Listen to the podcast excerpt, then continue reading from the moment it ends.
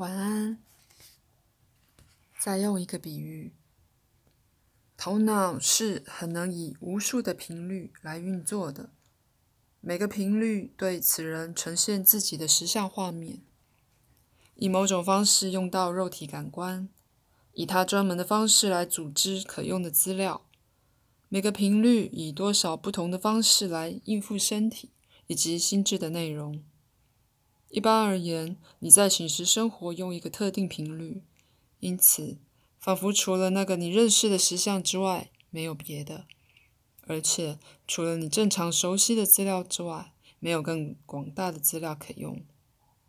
事件仿佛对你发生，常常看起来，你对自己的生活并没有比对电视节目的结果有更多控制。可是有时，你自己的梦或灵感吓了你一跳。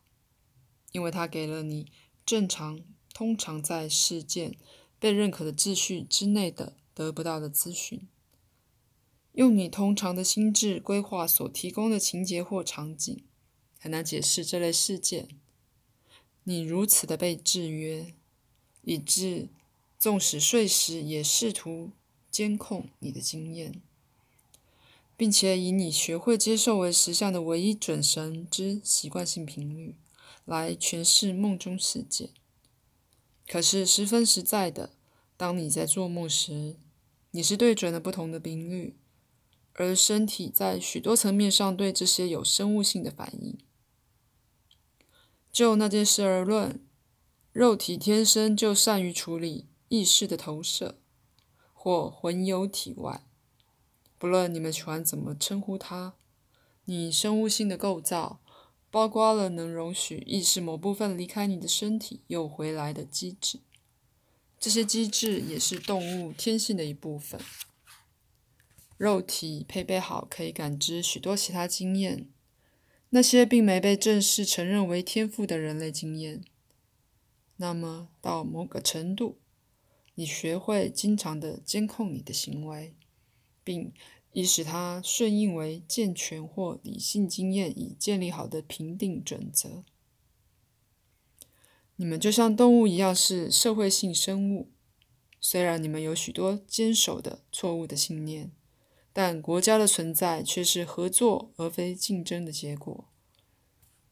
所有社会团体也都是这样，被逐出团体不是件好受的事。社会性论述的安慰。代表了家庭和文明的一个伟大建筑物，因此那一套时尚的评定准则被用来作为组织心灵与物质的架构。不过，在这些架构内，仍有比被承认的更多弹性。举例来说，你仍然试图把自己的文化观点实相带入梦境，但身与心两者的天赋传承却逃过如此的压迫。而相反于你的意图，在梦中，你与不肯被搁置一边的实像之伟更伟大画面接触了。没有什么与与生俱来的理由，使得醒时状态必然是如此的受限制。界限是你自己定下的。例如，肉体天生会治愈他自己。许多人对这种信念口头上符合，可是实际上。你们大半相信并经验一个远为不同的画面，在其中必须尽一切努力来保护肉体，使之不会自然的倾向离病和健康不良。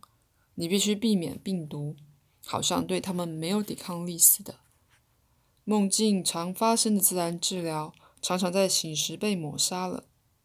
在醒时，任何这种治疗被视为奇迹性的，并且违反常规。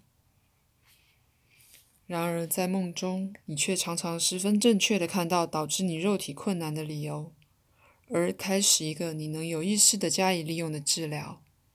可是，一醒来你就忘了，或不信任你所记得的。偶尔在梦中发生了确切的肉体治疗，纵令你也许认为在醒时你是有理智、有知识的，而在梦中你是无知或半疯的。如果你在醒时是那么愚蠢，那你的健康会好得多。在这种梦里，你对准了其他频率，它们的确更接近你生物上的健全性，但没有理由你在醒时不能那样做。当这种仿佛是奇迹的事发生了，是因为你超越了自己通常对身体及其健康、疾病的官方信念，而容许去自然的发展。往往在梦境里，你变得真正的醒了，可以说用你的双手抓住了你的灵性和生物性，而了解每一个都有远比你被引导去假设广大的多的实相。可是，更常有的，反而只是对一个更广大经验有模糊一瞥和试探性的观看。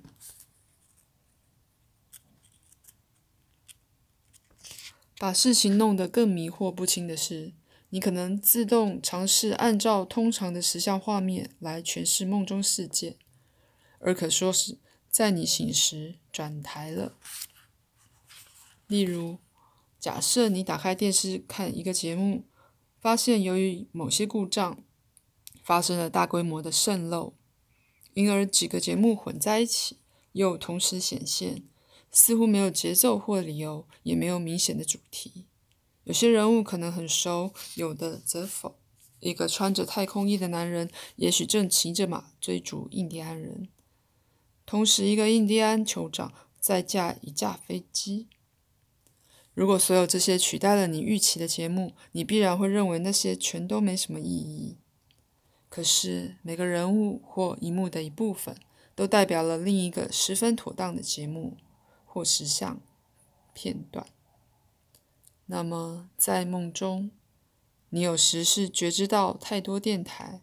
当你试着把它们凑合成你所认知的实像画面时，它们可能看起来很混乱。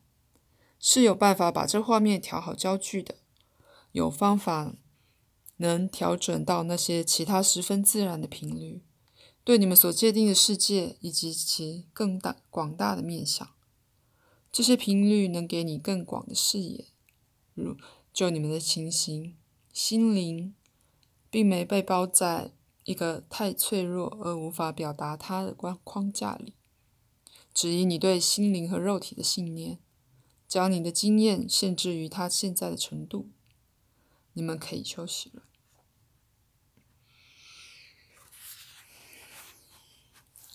在梦中，你是如此愚蠢，以致相信生者和死者之间有交流；你是如此非理性，以致想象你有时在对已死的父母说话；你是如此不现实。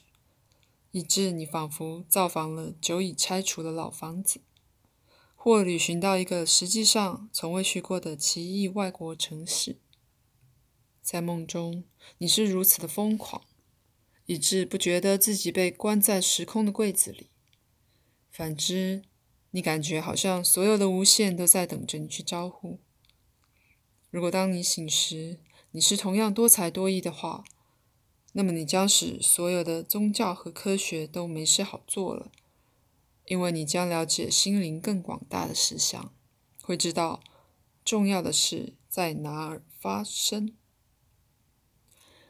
物理学家的手已放在门的把手上了。